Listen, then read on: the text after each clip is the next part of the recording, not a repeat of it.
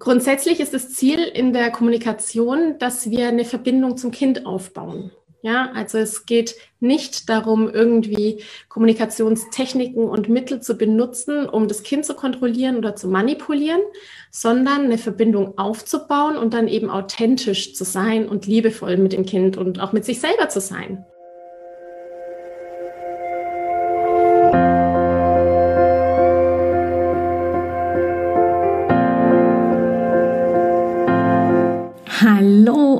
Herzlich willkommen bei Loslassen und gemeinsam wachsen, deinem Podcast rund um bewusste und bedingungslose Elternschaft. Mein Name ist Manuela Festel, ich bin Mama, Mutmacherin und vor allem Mentorin für achtsame Kommunikation und gewaltfreie Konfliktlösung mit Kindern. Und genau darum geht es auch hier in diesem Podcast. Ich zeige dir, wie du deinen Weg in eine bewusste, authentische und bedingungslose Elternschaft findest und Konflikte schließlich mit deinem Kind achtsam, respektvoll und gewaltfrei lösen kannst. Ganz ohne Schimpfen und Bestrafen. Bist du bereit? Na, dann lass uns loslegen. Hi und herzlich willkommen heute zu wieder einem ganz kommunikativen Thema in dieser Episode, nämlich geht es heute um das sogenannte aktive empathische Zuhören. Eine Teilnehmerin von Gemeinsam Wachsen hat mich nämlich gefragt, wie kann ich Du bist Sätze vermeiden? Lege ich da vielleicht irgendwelche Dinge beim aktiven Zuhören meinem Kind in ins Wort letztendlich, unterstelle ich da meinem Kind irgendwelche Sachen, die gar nicht so sind, wie sie sind. Heute geht es eben um Einblicke in die achtsame Kommunikation, in die Gesprächsführung und dazu lese ich dir erstmal die Frage meiner Teilnehmerin vor. Viel Spaß heute! Liebe Manuela, ich habe zwei Fragen an dich. Zum einen, ich ertappe mich immer wieder mit den Sätzen du bist, dass ich die zu meinem Kind sage. Wie kann ich das vermeiden? Und zum anderen hast du beim richtigen Zuhören erwähnt, dass man den Kindern helfen kann, die richtigen Worte zu finden, indem man sie in die Frage einbaut. Also zum Beispiel, kann es sein, dass du dir Sorgen machst um XY? Kann es dabei passieren, dass ich ihnen Dinge in den Mund lege, die so eigentlich nicht für sie zutreffen? Das sind zwei auch ganz tolle Fragen, die ich da von der Elvira bekommen habe. Und da kann ich direkt auf die erste Frage eingehen. Wir fangen mal an mit der Frage, du bist. Also, dass es uns passiert, dass wir irgendwie sagen, du bist faul oder du bist so klug oder du bist schon wieder ähm, zu spät. Du bist, Formulierungen sind immer natürlich Bewertungen und Urteile, die wir fällen. Das heißt, wir sehen ein Verhalten des Kindes und bewerten das.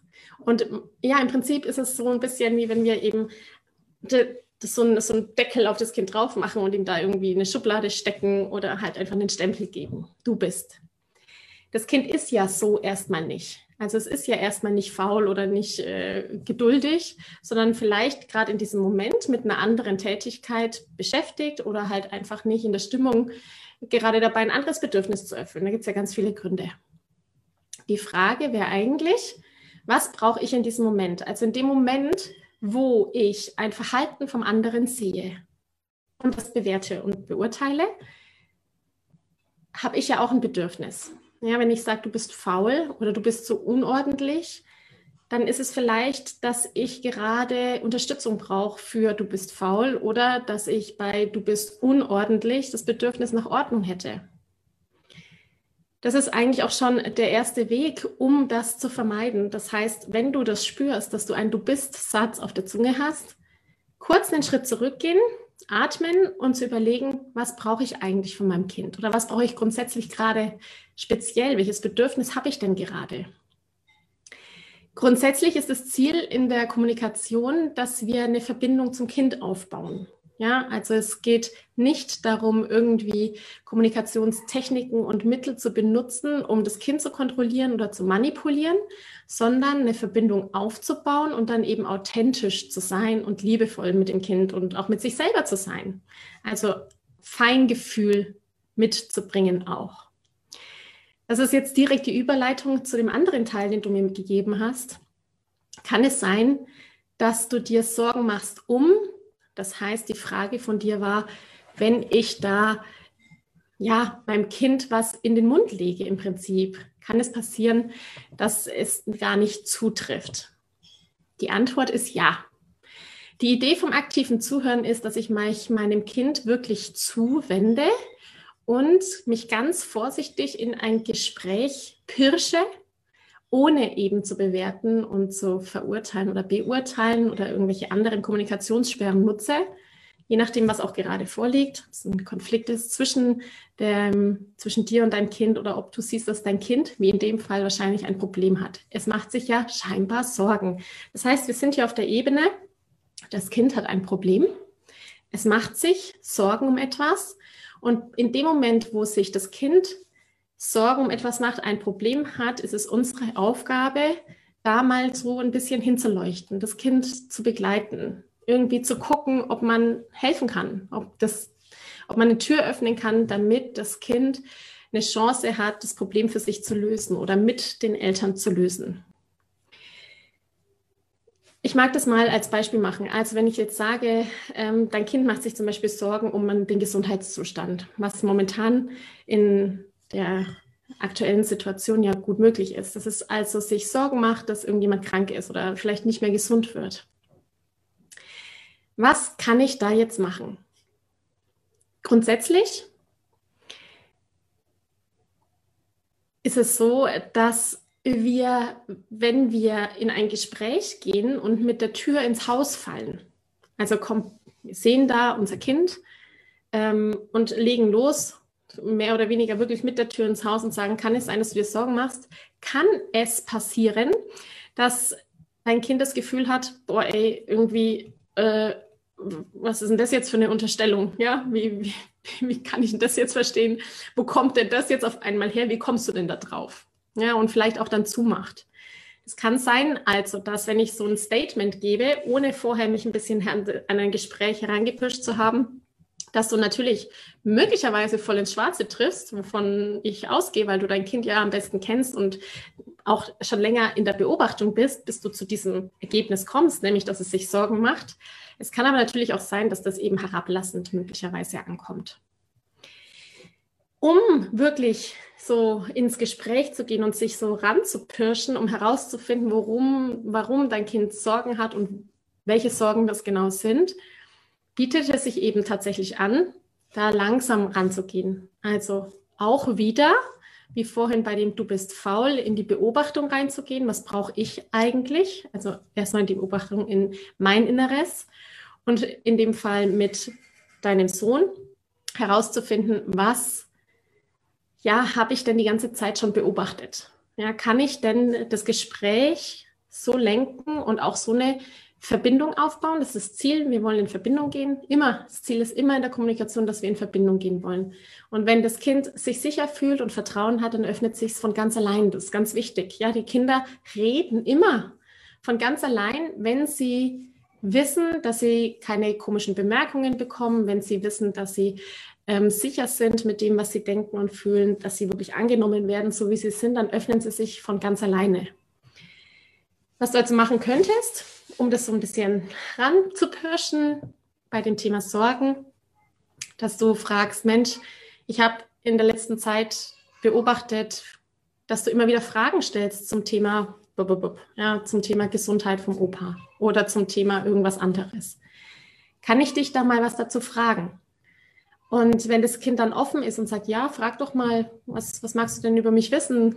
Dann kannst du wieder sagen, Mensch, ähm, bedrückt dich was? Magst du drüber reden?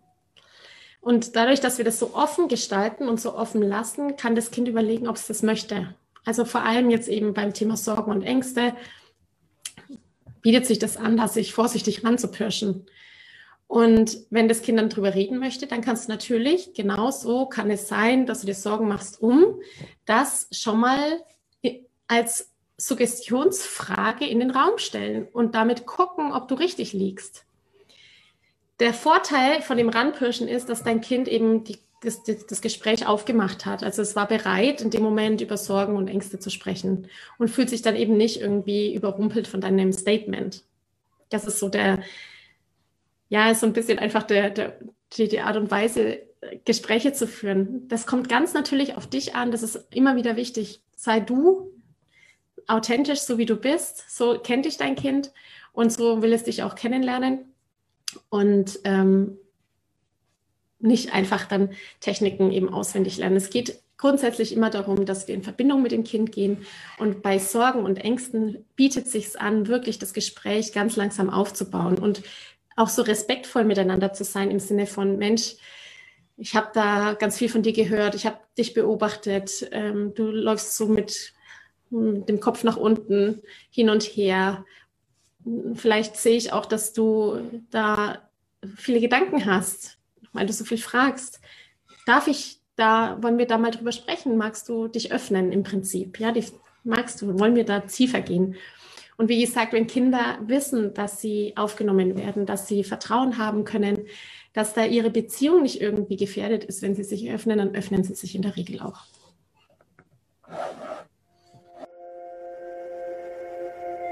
Danke dir von ganzem Herzen, dass du dir heute Zeit genommen hast, diese Podcast-Folge anzuhören. Wenn du noch mehr Impulse, Ideen oder Inspirationen auf deinem ganz persönlichen Weg zur bewussten und bedingungslosen Elternschaft suchst, dann abonniere unbedingt meine Newsletter oder du folgst mir auf Instagram, Facebook oder Telegram. Wenn auch du mal eine Frage stellen möchtest, dann komm am besten auf meine Warteliste von Gemeinsam wachsen, meinem zwölfwöchigen Mentoring-Programm von der Wut zu Respekt und liebevollen Eltern-Kind-Kommunikation. Das findest du unter sprachzeichen.de gemeinsam-wachsen-warteliste. Wenn dir die Folge gefallen hat, freue ich mich natürlich riesig über einen Kommentar und natürlich, wenn du die Folge bei deinen Freunden und Freundinnen teilst und meinen Podcast abonnierst. Jetzt wünsche ich dir aber alles Gute. Wir hören uns sicherlich bald. Viele liebe Grüße. Ciao, ciao.